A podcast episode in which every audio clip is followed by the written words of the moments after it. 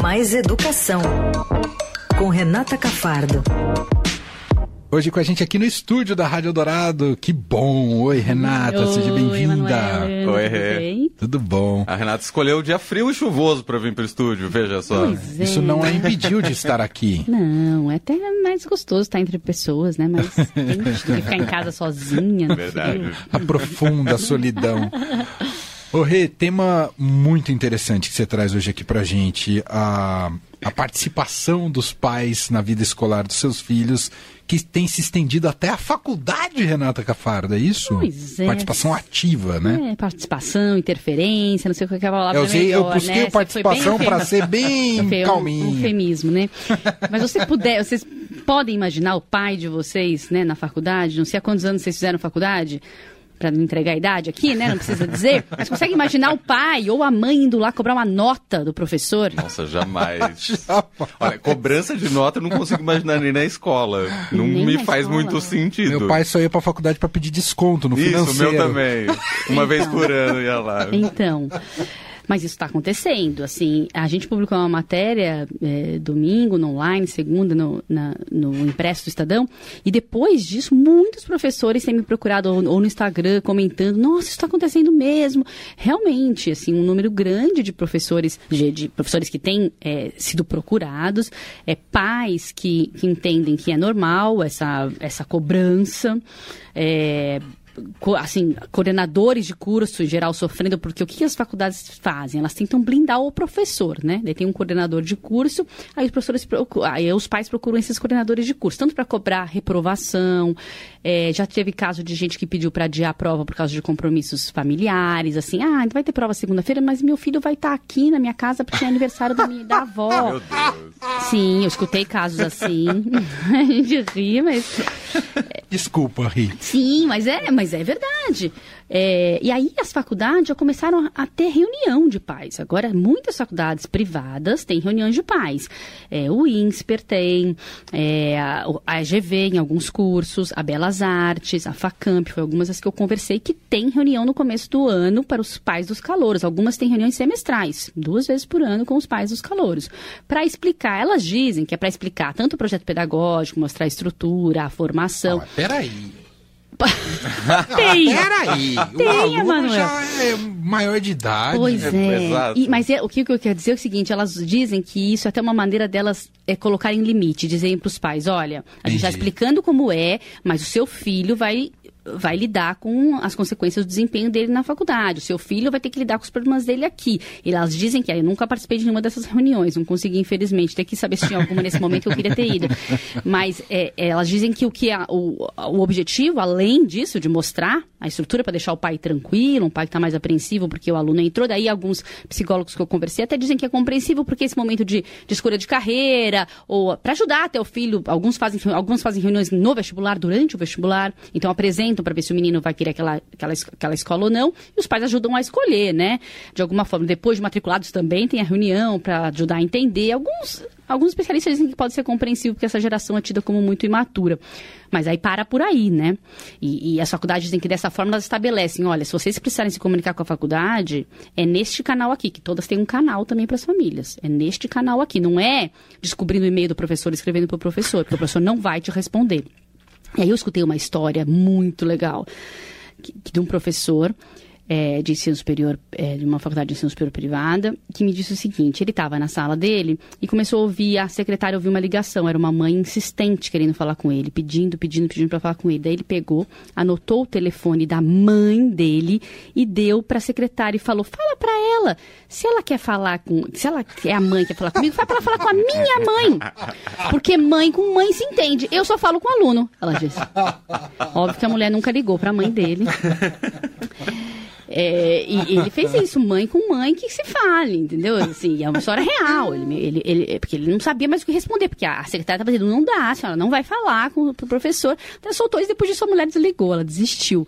É, mas eu ouvi inúmeros casos de professores contando que chegou pai e mãe para exigir por que, que você deu essa nota no, no trabalho do meu filho. Assim, é muito comum, tá, gente? Não é exceção esses casos que eu estou contando. E o comportamento parecido como os, os pais são com filhos que estão no ensino escolas, fundamental é, nas O grande escolas. problema é esse. Isso vem de uma educação, né, de super protetora que já deveria estar sendo amenizada desde a infância, né? O que os especialistas dizem, psicólogos que eu ouvi, é que os pais precisam estar é, ajudando os seus filhos a terem autonomia desde pequenos, que desde os três anos eles já podem fazer algumas coisas sozinhos, por exemplo, como é, arrumar o brinquedo. Acabou de brincar, ele já pode arrumar o brinquedo. Aí mais velho já consegue se vestir sozinho, tomar banho sozinho, escolher a roupa, né? Ver o que vai comer. A cada idade, claro, proporcionalmente à idade, você consegue dar autonomia para o seu, pro seu filho de alguma Ir forma. para a escola sozinho. Ir para a escola, resolver os problemas. Assim, né? No ensino médio, por exemplo, surgiu um problema, resolver sozinho. Não tudo que acontecer ele trouxer para casa, ah, aconteceu isso. O pai ir lá reclamar, deixar com que o filho resolva. A escola também tem mecanismos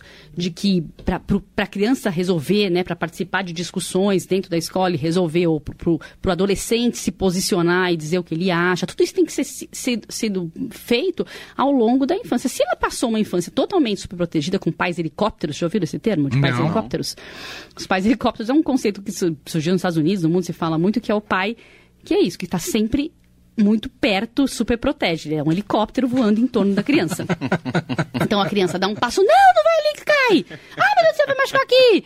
É, é, que fica no parquinho, ali, por exemplo, né? Olhando, não deixa. Cuidado, não, peraí, calma, te ajuda. Ah, o papai te ajuda. Não, não, não.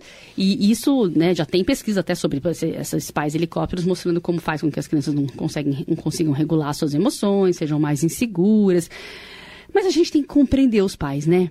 Eu sou mãe, você é pai, você sabe, assim, é, o mundo Sim, é eu muito tô, complexo. eu tô aqui na minha cabeça É. falando, será que eu vou, tô cuspindo no prato? Vai voltar? Então, depois que eu fiz essa matéria, eu tenho me questionado todo dia, toda É. hora, a cada atitude que eu tomo com os meus filhos. Porque a gente está num mundo muito complexo, é, com dificuldades e, e- e- e problemas que vêm do mundo real e virtual, né, gente? Então a gente está sempre querendo proteger e a, e a criança tem que ser protegida, né? A infância tem que ser protegida. Claro. Mas qual é o limiar entre proteger e dar autonomia, né? Entre acolher e deixar sofrer um pouco para aprender a lidar com frustração. Nossa, eu acho que você tocou no ponto essencial Então, da é- educação hoje. Então, é, é esse é o ponto. Porque essas, essa- esses adolescentes, esses jovens que chegaram à universidade, eles não aprenderam a lidar com a frustração, não aprenderam a lidar com, com o diferente, com a diversidade, com, com, com os problemas que dão errado, não aprenderam a escolher. Porque o pai não foi fazendo isso ao longo da, da sua infância e da, e- e da adolescência. Mas é muito difícil mesmo. Né? A gente não quer reproduzir aquela aquela educação autoritária que muitos de nós tivemos, né, que, que ou é muito autoritária ou muito largada, que ninguém nem queria saber o que está acontecendo na sua vida, né, os pais não conversam sobre nada, ou muito autoritária que só pune e oprime. A gente não quer fazer isso. Só que daí a gente acaba indo para um outro extremo, né, que acaba, acaba prejudicando não só esse, essa, essa criança quando se tornar adulta, mas também a sociedade. Porque o que, o que muitos especialistas dizem é que a sociedade está desse jeito, polarizada, disfuncional, também por causa dessa. Tem, tem um livro americano que, que, eu, que eu até citei nessa minha matéria, que não tem tradução ainda no Brasil. É, vou até ler o nome deles para você, porque não é, não é fácil, mas é, ele quer dizer, é The Coding of American Mind. É uma coisa que é como se fosse o mimo da, da, da, da mente americana. E aí é o subtítulo é, já vou falar em português, como boas intenções e más ideias estão preparando uma geração para o fracasso. E ele, ele culpa justamente os pais pela sociedade que a gente está vivendo agora, né? É, então é algo que a gente precisa refletir muito, que o pai não tem muita solução, não tem muito manual, né? É cada dia, é cada filho, porque tem filho que precisa de mais suporte, tem filho que precisa de menos, né? Não dá pra gente dizer, ah, olha, qual que, quais são a lista de, as listas de coisinhas que você tem que fazer para não ser um pai super protetor. Não, não é assim, né? É em cada atitude, eu acho que a gente tem que refletir, né? Em cada coisa que está acontecendo com cada criança, às vezes tem duas, três crianças em casa, cada uma tem uma necessidade diferente, em cada idade diferente. É se questionar sempre, eu acho, né? Porque não, não, eu não posso vir aqui e dar, dar Claro. qualquer lição mesmo, porque eu não, Claro. eu não sei, né? Eu também, como mãe, falho muito nisso. Me, me pego super protegendo demais.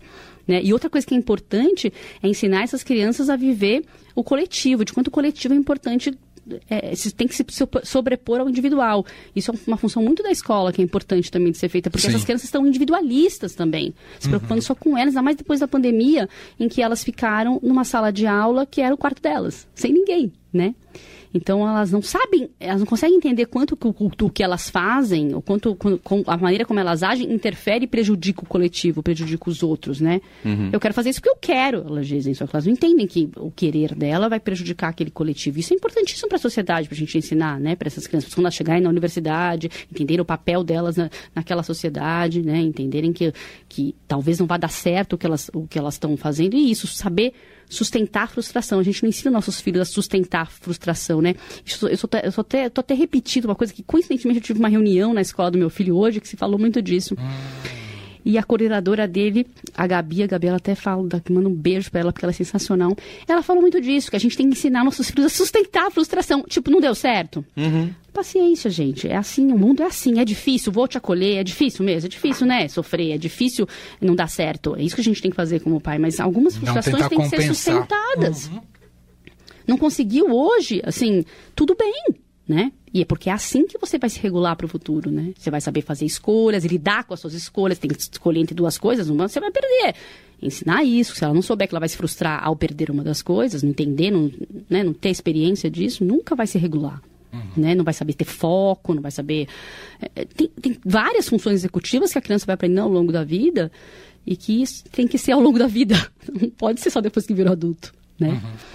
É, e no caso das faculdades que você traz nessa matéria, é, me parece já um fenômeno que é uma distorção dessa superproteção, não é? um porque- sintoma, talvez. É, óbvio, porque você veio caminhando numa infância desse jeito, uma adolescência desse jeito, quando chega na faculdade, os pais não conseguem soltar. Eles ainda acham que, que precisa deles, né? Que eles, E porque os meninos também não conseguem fazer sozinhos. Né? Eles Sim. criaram assim essa- esse- esses, esses jovens. Esses jovens vão pedir aos pais Entendi. essa ajuda É, também. teo- teoricamente já são adultos que poderiam dialogar muito bem com um professor adulto também, de né? 18 anos, né? Eles têm, Ah. há muitos entram com 17, ok, mas depois já fazem 18. Isso não acontece só no primeiro ano, acontece Uhum. em vários anos. E ele tem que entender que ele vai resolver os problemas dele sozinho. Teve, tem, tem faculdades, às vezes, que falam, a mãe vai lá e fala, olha, seu filho já tem 18 anos, eu não vou te dizer o desempenho dele, vai pedir a nota. Pode saber como meu filho tá? Não, não vou falar, você pergunta pro seu filho.